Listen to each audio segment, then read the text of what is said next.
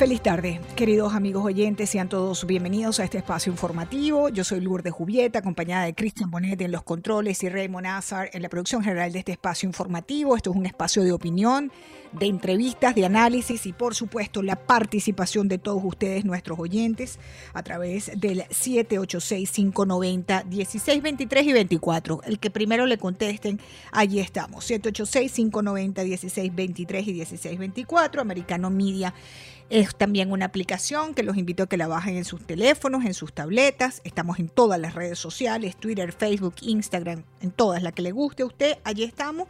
Y por supuesto en nuestra página web americanomedia.com.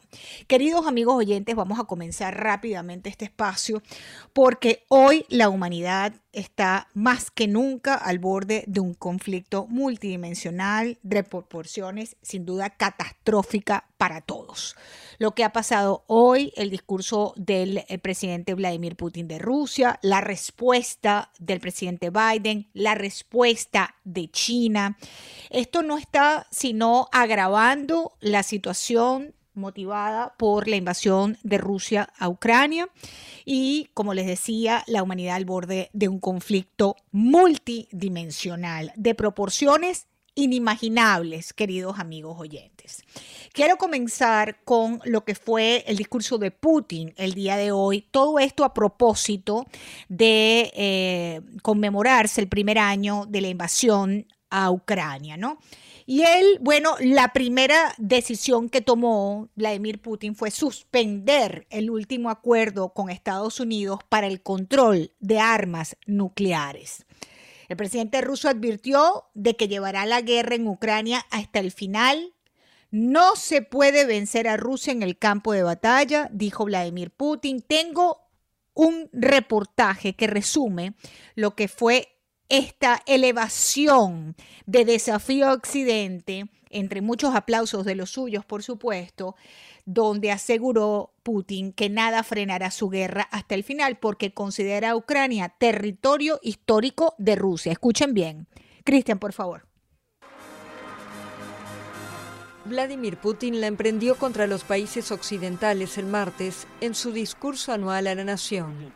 A pocos días de que se cumpla un año del inicio de la ofensiva rusa en Ucrania, el presidente ruso aseguró que sigue decidido a continuar con la ofensiva y consideró a los países occidentales responsables de la escalada del conflicto.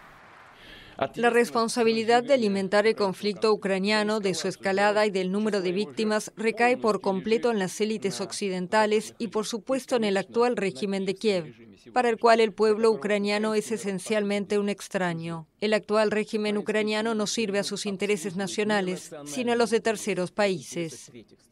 El mandatario acusó además a Occidente de usar el conflicto para acabar con Rusia y anunció que suspende la participación de su país en el Tratado de Desarme Nuclear New START que firmó con Estados Unidos. El tratado de 2010 es el último que mantiene Washington y Moscú para evitar una escalada nuclear, pero se ha debilitado en los últimos años con acusaciones de Estados Unidos de que Rusia no lo estaba cumpliendo.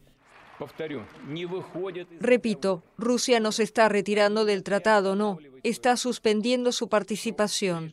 Pero antes de volver a debatir esta cuestión, deberíamos entender por nosotros mismos qué reclaman países de la Alianza del Tratado del Atlántico Norte como Francia y Gran Bretaña, y cómo tendremos en cuenta sus arsenales estratégicos, es decir, el potencial de ataque combinado de la alianza. La reacción occidental no se hizo esperar. El secretario de Estado estadounidense Anthony Blinken calificó de muy decepcionante e irresponsable la decisión rusa e insistió en que su país seguía dispuesto a hablar del tema. Por su parte, el secretario general de la Organización del Tratado del Atlántico Norte, Jens Stoltenberg, también lamentó la decisión. En los últimos años, Rusia ha violado y abandonado acuerdos clave de control de armamento. Con la decisión de hoy sobre el New START, se ha desmantelado toda la arquitectura de control de armamento. El jefe de la diplomacia de la Unión Europea, Josep Borrell, indicó a su vez que la decisión rusa es otra prueba de que lo que está haciendo ese país es demoler el sistema de seguridad construido tras el final de la Guerra Fría.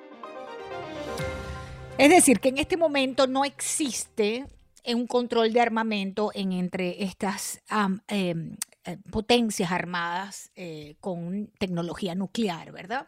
Además, Putin, amigos, que no es cualquiera, Putin, Vladimir Putin no es cualquier persona, insistió en que su objetivo más, va más allá de controlar esa región del Donbass en Ucrania, porque dijo él, el propósito de Occidente es quitar a Rusia los territorios históricos que hoy se llaman Ucrania. Imagínense ustedes por dónde va la mente de Vladimir Putin. ¿no?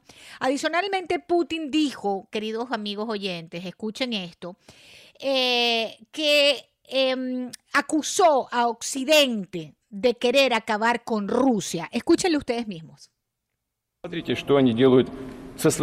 Miren lo que le hacen a su propio pueblo, la destrucción de familias, de identidades culturales y nacionales y la perversión que es el abuso de menores hasta la pedofilia se anuncian como la norma. Es la norma de su vida y se obliga a los sacerdotes a bendecir matrimonios del mismo sexo, que hagan lo que quieran.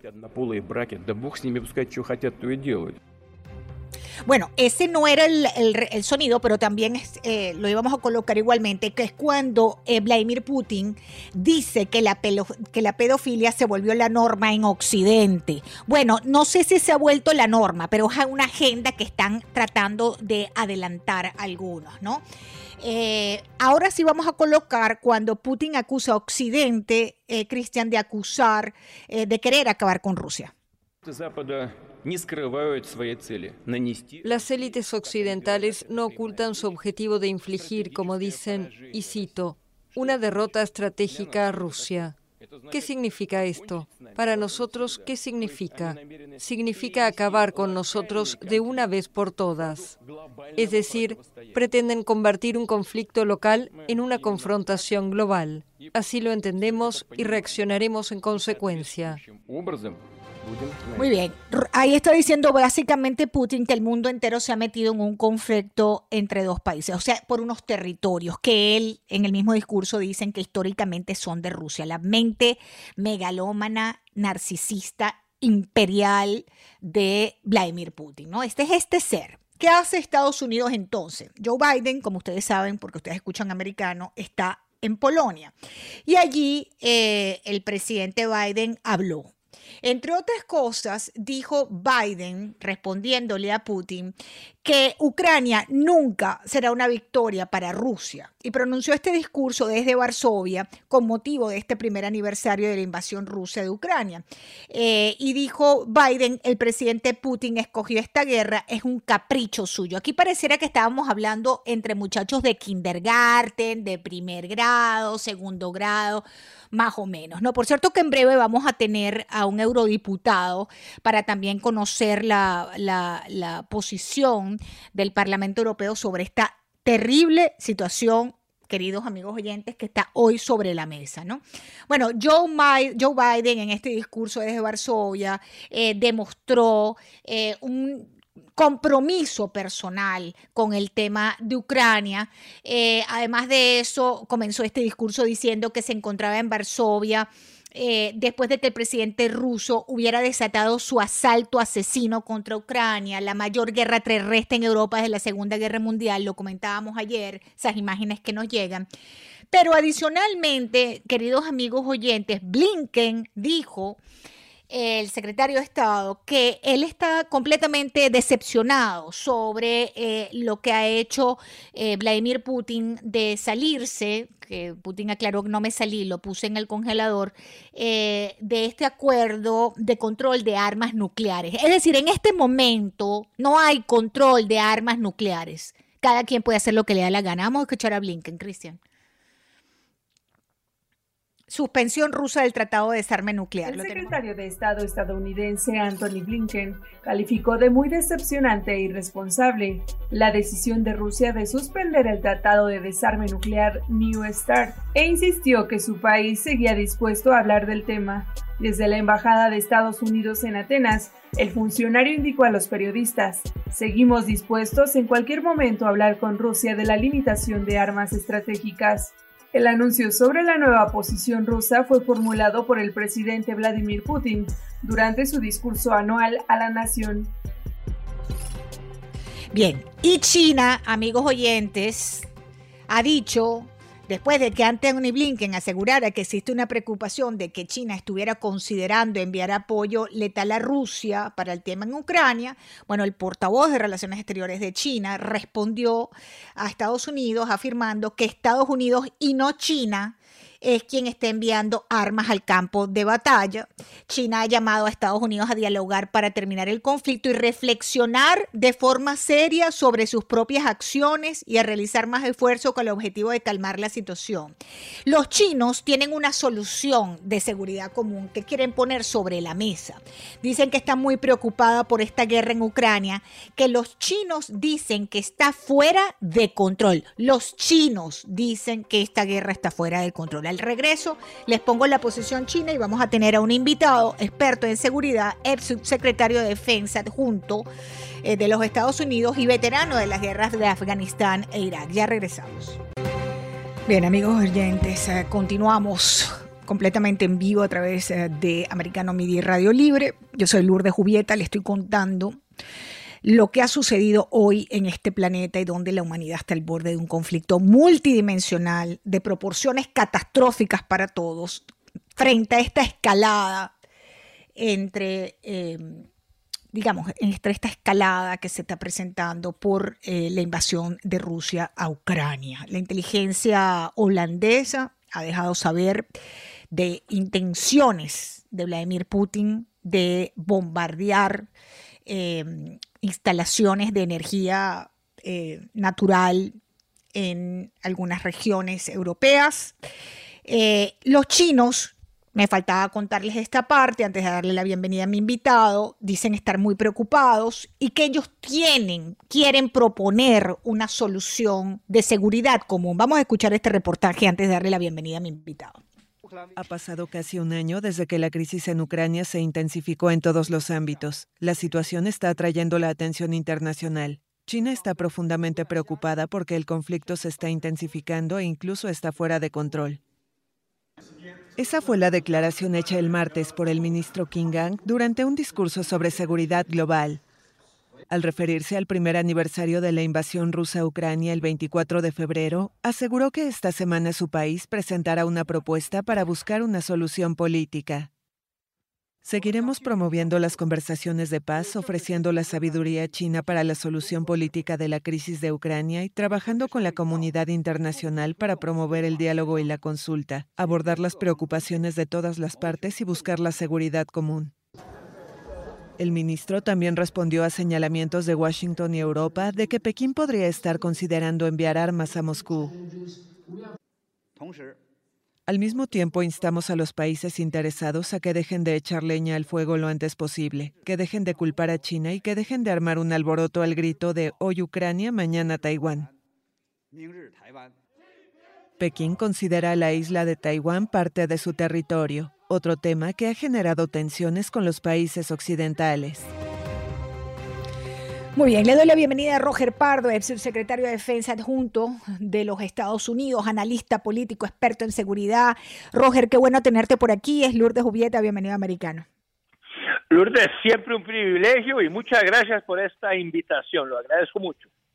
Roger, agradecidos nosotros de tenerte a ti aquí para conversar. Peligroso la situación del, mundo en este momento tras esta declaración del presidente Putin. Suspendió eh, su participación en el último acuerdo que hay con Estados Unidos para el control de armas nucleares. ¿Qué lectura tú le das a lo que fue el discurso de Putin antes de ir a escuchar el del presidente Biden?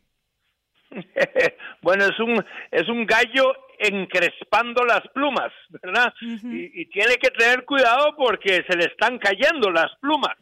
Eh, poco va, va a quedar desplumado totalmente si no se cuida, porque en esta ofensiva que están armando parece, los primeros indicadores que están llegando es que no le está saliendo muy bien la, la gran ofensiva de la primavera. Ya hemos visto las primeras escaramuzas, por decirlo así, y, los ucranianos le destruyeron totalmente dos brigadas eh, mecanizadas, que es absolutamente increíble. Están perdiendo más, más o menos 800 hombres al día, una tasa extraordinaria. Entonces, eh, eh, yo creo que no hay que no hay que no hay que alarmarse con esta declaración de la suspensión de, de, la participación de Rusia en este tratado. Eh, en primer lugar, eh, el tratado era casi un punto muerto en eh, porque Rusia no estaba permitiendo inspectores. Es decir, sin inspectores no tiene, no tiene valor el tratado. Al mismo tiempo parecía que no lo estaba violando. O sea, entonces es un poco de teatro lo que estamos viendo aquí. Mira, pero cuando tú hablas de que va a quedar desplumado, ¿no te parece que existe la posibilidad de que todos quedemos desplumados en medio de este conflicto que parece que está escalando? Eh, por lo menos a nivel de micrófonos ha escalado las últimas horas enormemente. Biden decía hoy a, Putin desde Polonia, de, Polonia, Ucrania nunca será una victoria para Rusia. ¿Qué lectura tú le das a eso? No, absolutamente. Y el trabajo, eh, eh, lo que tenía que hacer Biden en, su visita extraordinaria a Ucrania era no solamente darle apoyo moral a, a, los ucranianos y hacerles sentir que realmente Estados Unidos y la OTAN están con ellos. Tómese el tiempo que requiera, pero también su trabajo es absolutamente prevenir una tercera guerra mundial porque a la forma en como, y como, como lo sugeriste, a la forma que se está alineando todo esto, si, si Ucrania pierde contra Rusia, si Rusia gana, mira, China, Irán, Corea del Norte, eh, eh, eh, otros países se nos van a tirar encima, todos al mismo tiempo. para mí la noticia, por decirlo así, nuclear, más interesante de todas que acaba de ocurrir es que ayer el primer ministro de Japón anunció que Japón le va a dar 6 billones de dólares a Ucrania para combatir a Rusia. O sea, Japón se apunta totalmente con Ucrania. Dijeron que iban a ser líderes en el mundo en apoyo a Ucrania. Y dijo directamente algo que contradice lo que decía el, el canciller chino. Dijo, de Ucrania a Taiwán y guerra en Asia es solo un paso. Y fíjate que la cumbre de los países G7, o sea, los siete países más eh, ricos del mundo, por decirlo así. Sí, más eh, desarrollados. Sí, eh, Japón va a ser el anfitrión en mayo y esa, esa conferencia, esa cumbre, se va a dar nada menos que en la ciudad de Hiroshima.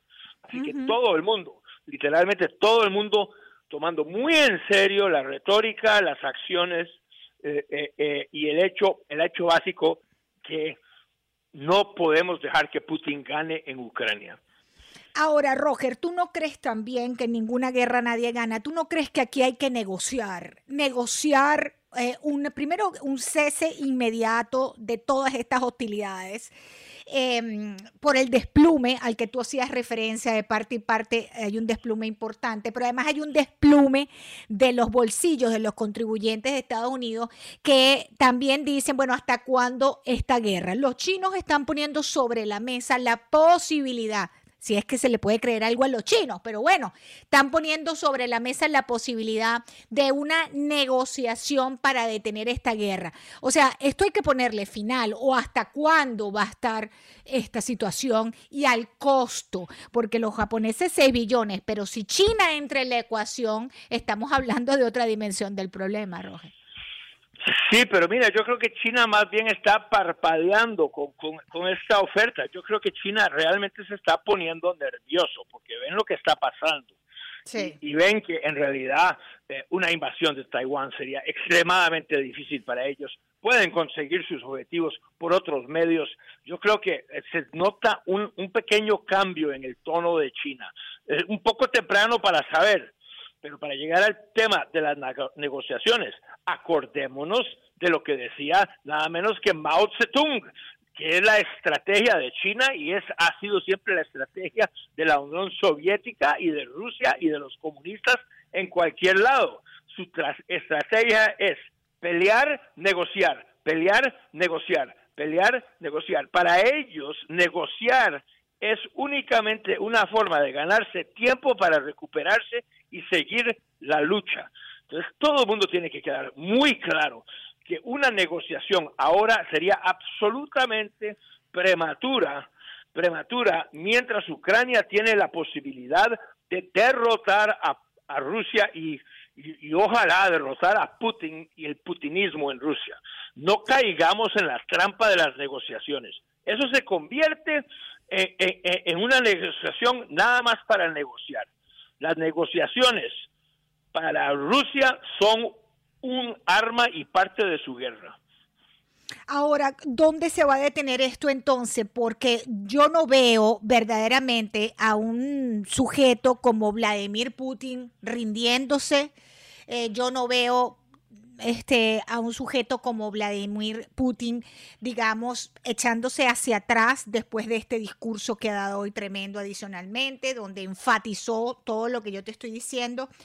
Em, ¿cómo, se detiene, uh, ¿Cómo se detiene esto? ¿A dónde va a llegar esto? ¿Cuál es el fin de esto? Sí, mira, lo que va a pasar, se puede pronosticar lo que va a pasar en los próximos meses. El, combate no se ha acabado. El combate no se ha acabado. Ambas partes todavía tienen una posibilidad de imponerse sobre el otro en el campo de batalla. Todo depende de las armas y, las, y la logística de cada uno de ellos y ahora lo que estamos viendo para ambos lados es que, eh, eh, eh, el factor limitante son las municiones. Es mm. muy posible que la guerra se termine cuando a un lado, a un contrincante o al otro se le acaben las municiones. Entonces, y, ese es el peligro, que Ucrania puede quedar derrotada si no le hacemos llegar los suministros que necesita está consumiendo a un ritmo increíble. Hay, que, hay que enfocarse sobre eso. Roger Pardo, gracias por acompañarme, subsecretario de Defensa adjunto, amigos oyentes, los Estados Unidos, veterano en Afganistán, en Irak. Vamos a hacer una breve pausa. Al regreso va a estar con nosotros un eurodiputado manifestándonos la posición de la Unión Europea en este conflicto. Ya venimos. Continuamos, queridos amigos oyentes, gracias por la inmensa sintonía de norte a sur, de este a oeste, completamente en vivo en la Unión Americana, Americano Media, Radio Libre 790 AM. Bien, quiero darle la bienvenida a mi amigo, además colega, periodista y diputado al, al Parlamento Europeo, Germán Terz, está con nosotros desde Madrid, porque la Unión Europea y la OTAN han acusado a Putin de desmantelar la arquitectura de seguridad eh, mundial. Y bueno, eh, han dicho desde esas tribunas que nadie está atacando a Rusia, que Rusia es el agresor. Bienvenido, Germán, qué bueno tenerte en el programa. Bienvenido, americano. Hola, ¿qué tal? ¿Qué tal todos? Un saludo. Gracias. Eh, ¿cómo, ¿cómo, ves lo que ha sido el día de hoy eh, en el conflicto entre Ucrania eh, y Rusia. Esta escalada eh, em, que estamos notando de, parte y parte y tras el discurso del presidente Biden. ¿Qué, ¿Cómo ves tú la situación el día de hoy? Bueno, yo no, yo no diría que el discurso de Putin de hoy ha sido una escalada. Eh, yo creo que el discurso de hoy de Putin ha sido un discurso basta con las amenazas habituales, con la amenaza del, del acuerdo START, de no renovar el START, de la amenaza nuclear, como siempre lleva desde hace, desde hace meses reiterando, pero por lo demás un discurso en realidad que se puede interpretar como defensivo respecto a su propia gente.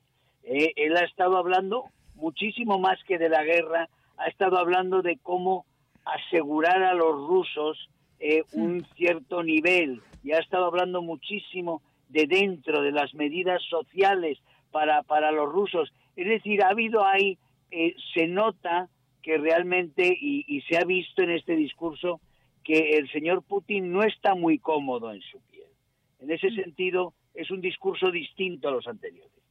Un discurso hacia adentro de Rusia, ¿no? Hacia el, hacia el que está en este momento en Rusia padeciendo los rigores de esta situación, ¿no?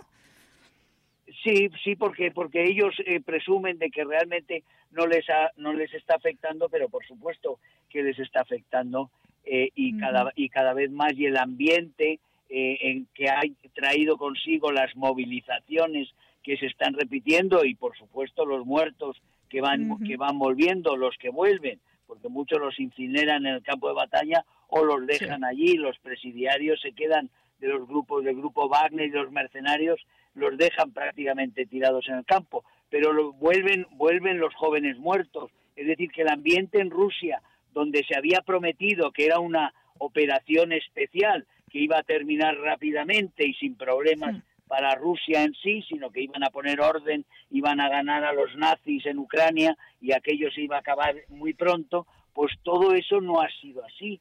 Y hoy en día la situación es muy, muy distinta en, estos momentos. Es decir, que en ese sentido el discurso de Putin no es eh, una escalada. La escalada se está produciendo, por supuesto, porque están preparando una ofensiva, porque ellos necesitan, necesita eh, realmente eh, algún tipo de éxito para, para su pueblo, porque como digo, la operación especial que sigue diciendo que no sigue habiendo guerra, pero ya hay movilizaciones y probablemente tenga que hacer otra movilización para las próximas ofensivas. ¿no? Ahora, Germán, ese anuncio de Rusia de suspender el tratado del START, eh, según Josep Borrell, quien es el jefe de la diplomacia europea, es, es otra prueba de que lo que Rusia está haciendo es demoler el sistema de seguridad que se construyó tras el fin de la Guerra Fría. Em, ¿Qué significa eso a los efectos de la seguridad de la, de la, de la Unión Europea? Hombre, la seguridad de la Unión Europea está eh, en, peligro desde el momento en que un país, un país que limítrofe con, con la Unión Europea ha sido invadido eh, sin provocación previa, porque todos los discursos de justificación eh, son, unos, son unos discursos falaces. Los países que han entrado en la OTAN, cercanos a Rusia, han entrado en la OTAN precisamente para que no les pase lo que a Ucrania. Luego Putin lo que ha hecho ha sido invadiendo Ucrania, lo que ha confirmado eh, es la posición de todos los países que han entrado en la OTAN. Eso quiere decir, la OTAN no ha avanzado para acosar a Rusia, sino la OTAN ha avanzado por los legítimos temores de los países cercanos a Rusia que tienen una larga experiencia histórica con Rusia, eh, los temores a ser invadidos. Y esos países no han sido invadidos, luego era muy razonable por su parte eh, entrar, entrar en la OTAN. Por supuesto que toda la estructura de seguridad que se creó después de la, del hundimiento de la Unión Soviética y todavía bajo, bajo Gorbachev está colapsando porque, porque la situación es radicalmente distinta.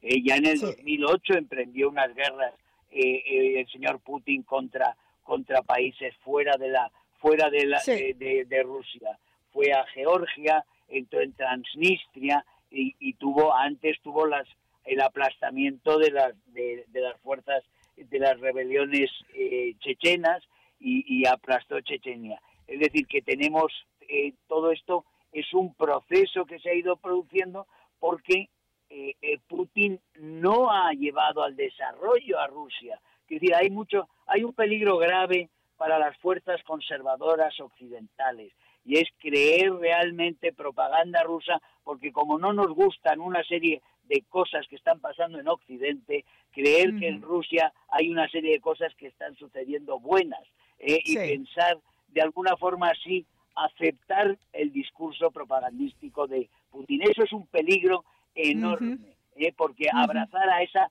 tiranía que mata a su propia población, que trata realmente a la, que desprecia la vida humana, simplemente porque quieren un, hacen un discurso supuestamente conservador en ciertos, en ciertos asuntos. No es así, no es así. O sea, Rusia es un, un país que no ha avanzado dentro en nada. Vive, Rusia vive aún hoy con todos los oligarcas que son los que, los que defiende Putin, el pacto entre los oligarcas y Putin es mantener a los oligarcas seguros, mm. tener unas estructuras de defensa implacable eh, y, que el país viva de la exportación de materias primas y, del, y, de, y, de, y de la venta de armas. Es decir, es un país que tiene unas estructuras económicas del tercer mundo y que no ha salido de ellas en los 20 años de Putin. Por eso el imperialismo ruso es una forma de, equilibrar, de contentar el que dentro no están mejorando las cosas, ni mucho menos para la población, más que en Moscú, en, en San Petersburgo y en una serie de ciudades y solo para cierta, y solo para cierta gente. Ahí está la gran falacia, la gran falacia que ha llevado a, a que crecientemente fuera agresivo hacia el exterior eh, Putin. Y por eso nosotros estamos bien aconsejados si nos defendemos, porque quien crea que Putin controlando Ucrania eh, se iba a quedar allí, eh, se equivoca, porque quiere recuperar los bálticos, los países bálticos, porque quiere unir Königsberg a los bálticos y porque quiere una revancha con Polonia y porque se iría, se iría también hacia, hacia los Balcanes. Es decir, el expansionismo ruso seguiría si se le da a Putin, si se le da a Putin cualquier tipo, cualquier tipo de victoria. Putin tiene que toparse con un muro y, y reconsiderar lo que ha sido, tiene que ver que ha sido un grave error. Tenemos que convencerle Occidente tiene que convencerle con firmeza de que lo que ha hecho ha sido un error y que tiene que enmendarlo. Y ahí voy.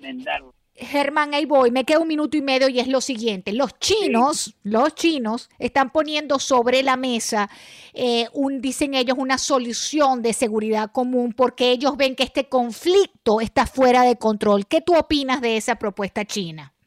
No, yo, yo no conozco con exactitud en este momento la propuesta china, pero China, lo, China quiere quiere mantener una eh, a Putin en, en, los territorios en los territorios de Ucrania que ha tomado y eso solo serviría para mantener para mantener dos años tres años cuatro años que respirar a Putin y volver a, volver a empezar no estaría no estaría jamás segura Europa occidental eh, Putin tiene que reconocer su error. Quiere decir, Putin tiene que retirarse de Ucrania. Rusia firmó las fronteras de, Ucrania. Ucrania ha sido invadida ahora por arriba, por el este, porque se aceptó, Occidente aceptó sin rechistar prácticamente con cuatro ridículas eh, sanciones que invadiera Crimea. Eh, como se dejó invadir Crimea y no pasó nada, vino de lo siguiente. Si se acepta esto, vendrá lo próximo con seguridad. Hay que mantener el pulso al agresor ¿eh? y eso nos lo enseña la historia repetidas veces. Si no mantenemos el pulso, ¿eh? Eh, vamos a tener al, al, matón, como dicen, al agresor lo vamos a tener crecido. Y un agresor crecido es garantía de guerra continua. Germán Tesch, gracias por acompañarme. Germán, un gran abrazo, eurodiputado. Germán Tesch con nosotros a esta hora a propósito de las ah, informaciones del día de hoy, amigos oyentes. Eh, a propósito de este conflicto en Ucrania, la salida eh, anunciada por Putin del programa eh, de control de armamento nuclear START y la respuesta del presidente Biden que dijo desde Polonia, le contestó a Putin que Ucrania nunca será una victoria para Rusia. Ya venimos. Gracias, queridos amigos oyentes de Americano Media y de Radio Libre. 710 em, por estar, 790 por estar con nosotros. Somos americanos, somos libres. Recuerda que estamos en las redes sociales, la que a usted más le guste. Estamos en americanomedia.com y por supuesto en nuestra aplicación. Está Sandy Marchetti en los controles de americanos y está Raymond Nazar en la producción en la producción general de este espacio informativo. Bien, hay una ola de calor en el este de los Estados Unidos y una de frío extremo en el oeste de los Estados Unidos. Esta es una inusual combinación que ha puesto en alerta para estos próximos días a más de 20 millones de personas. Queridos amigos oyentes, atención con esto. Durante toda esta semana casi todas las regiones del país van a presentar esta caótica mezcla de temperaturas, frío récord en todo el oeste y un ambiente inusualmente cálido como el que estamos viviendo, por cierto, en la Florida esta semana, em, con temperaturas que pueden llegar hasta los 87 grados Fahrenheit. Pero hay una gran tormenta invernal que va a impactar a por lo menos 17 millones de personas durante esta semana de costa a costa, con nevadas, vientos peligrosos, etcétera, etcétera posibles condiciones de ventiscas. Así que atención, queridos amigos oyentes, porque hay lugares que van a ser más eh, golpeados unos que otros. Por ejemplo, eh, Minneapolis está bajo vigilancia de tormenta invernal. Atención por allá, con posibilidad de que caigan de 12 a 18 pulgadas o más de nieve, eh, por citarles Nueva York, Pennsylvania, Michigan, Chicago, Wisconsin, en fin, en fin, en fin, ustedes saben pues lo que eso significa eh, para las próximas, los próximos días, ¿no? Se esperan en zonas como Dakota del Sur, eh, menos 13 grados Fahrenheit y temperaturas de esta de este, de este nivel y en la costa este, como les decía, se pronostica una ola cálida en el sureste, la costa este y los valles de Ohio y Tennessee. Estamos hablando de, podrían registrarse más de 130, 130 récords de temperatura. Donde la temperatura está bien alta también, y tengo que decirles, es en la corte en Nueva York, porque hoy se está eh, reuniendo el jurado para determinar la sentencia para el capo de Tutocapi de México, el ex zar antidrogas de México, Genaro García Luna, quien resultó ser un aliado, un socio comercial de los cárteles de la droga mexicano, presuntamente. Eso es lo que se está dirimiendo en la corte. Y tengo un reportaje por allí que nos habla precisamente de lo que está pasando allí desde esta mañana. Vamos a escucharlo, Santi, por favor este martes 21 de febrero las deliberaciones del jurado norteamericano para decidir si Genaro García Luna, exsecretario de Seguridad de México, es culpable o no de los cinco delitos de narcotráfico que se le acusan. La sesión privada inició a las 9.30 horas, tiempo de Estados Unidos, 8.30 tiempo de México, y se prevé que concluya a las 16.30 horas, alrededor de las 15.30 horas del centro de México. El jurado compuesto de siete mujeres y cinco hombres podría lograr un acuerdo unánime para tener un veredicto final en el caso. Sin embargo, en caso de no lograr un acuerdo, el proceso de deliberaciones continuaría el miércoles 22 o jueves 23 de febrero o bien hasta llegar a un consenso unánime en cada uno de los cargos. Las posibilidades del veredicto son que García Luna se declare culpable o no culpable, pero también puede ser que se llegue a un no veredicto con lo que incluso el juicio podría repetirse. Es importante mencionar que desde el pasado jueves 16 de febrero inició el proceso de deliberación en contra del exfuncionario mexicano. No obstante, el jurado no ha podido ponerse de acuerdo sobre la culpabilidad o la inocencia del exfuncionario, por lo que hoy continúa su deliberación. Y en esa deliberación es importante recordarles, queridos amigos oyentes, ustedes lo saben porque ustedes escuchan americano, que la semana pasada la Fiscalía de Estados Unidos concluyó que el exsecretario de Seguridad Pública de México, este sujeto, Genaro García Luna, sí colaboró con organizaciones criminales del país azteca para afianzar el comercio, el comercio ilegal de drogas. ¿Hacia dónde? Hacia los Estados Unidos. ¿A cambio de qué? A cambio de cuantiosos sobornos en efectivo. Estamos hablando de millones de dólares, queridos amigos oyentes. Y bueno, solamente aquí estamos esperando una decisión de la Corte para saber eh, de cuántos años de cárcel estaríamos hablando eh, que podría enfrentar Genaro García Luna si es declarado culpable. Bien, dicho esto, antes de irme, quiero contarles que los principales índices bursátiles aquí en los Estados Unidos, en Wall Street, se han desplomado nuevamente ante que las sombrías previsiones de los minoristas Home Depot y Walmart, amigos oyentes, y la probable respuesta de la Reserva Federal a la inflación en este país que no cesa. Han caído las acciones en Wall Street ante el temor de que la Reserva Federal aplique una fuerte subida de los tipos de interés. Wall Street abrió este martes, primer día de la semana tras la jornada festiva del lunes. Ayer no hubo este, eh, ejecución en la bolsa. Bueno, todos los indicadores a esta hora están a la baja y el principal de ellos, pues que es el Dow Jones, Dow Jones de industriales, perdió 0,90% en un ambiente en el que pesan esos temores a un endurecimiento de los tipos de interés. Esta gente que maneja el dinero sabe algo que no nos han dicho algo saben que no nos han dicho, pese a que cuando vamos a hacer la compra en el supermercado o cuando vamos a tener que pagar por algún servicio, nos damos cuenta de la inflación que tenemos en los Estados Unidos, nos digan lo que nos digan, nos los expliquen como nos los expliquen, la estamos padeciendo todos, ¿verdad? Entonces, algo más sabrán ellos para que hoy el mercado bursátil abriera en baja y este, al momento de sonar la campana en la bolsa de Nueva York, eh, queridos amigos oyentes, aquello estaba desplomado.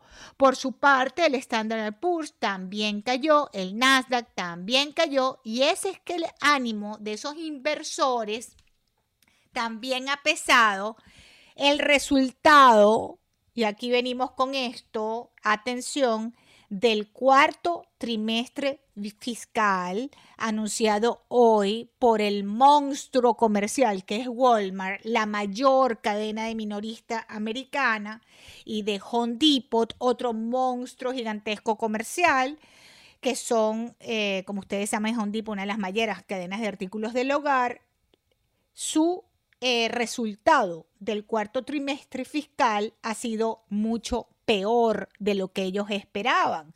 Y es así como el director ejecutivo de Walmart, queridos amigos oyentes, que cayó un 2% en estos primeros compases, eh, él reconoció que los consumidores están comprando menos productos discrecionales, es decir, productos no básicos porque los precios permanecen muy altos tras un año de altísima inflación. ¿Quién compra en Walmart?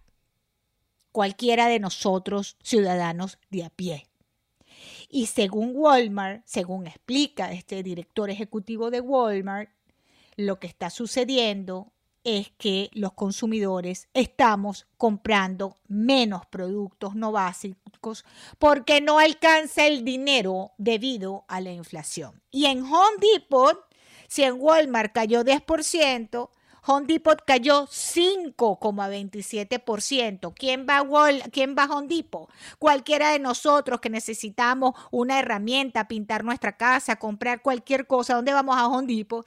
Bueno, Home Depot cayó 5,27% eh, y es el mayor lastre del Dow Jones hoy en la mañana neoyorquina. Yo los invito a que escuchen hoy el programa de Raúl Mascanosa a las 4 de la tarde, donde él va a explicar la salud financiera de este país en este momento, con esta caída de todos estos índices en eh, Wall Street ante el temor de que además la Fed aplique esta nueva fuerte subida de los tipos de interés. Agárrese la peluca, mi querido amigo oyente, porque lo que viene no está fácil, aunque nos digan lo contrario.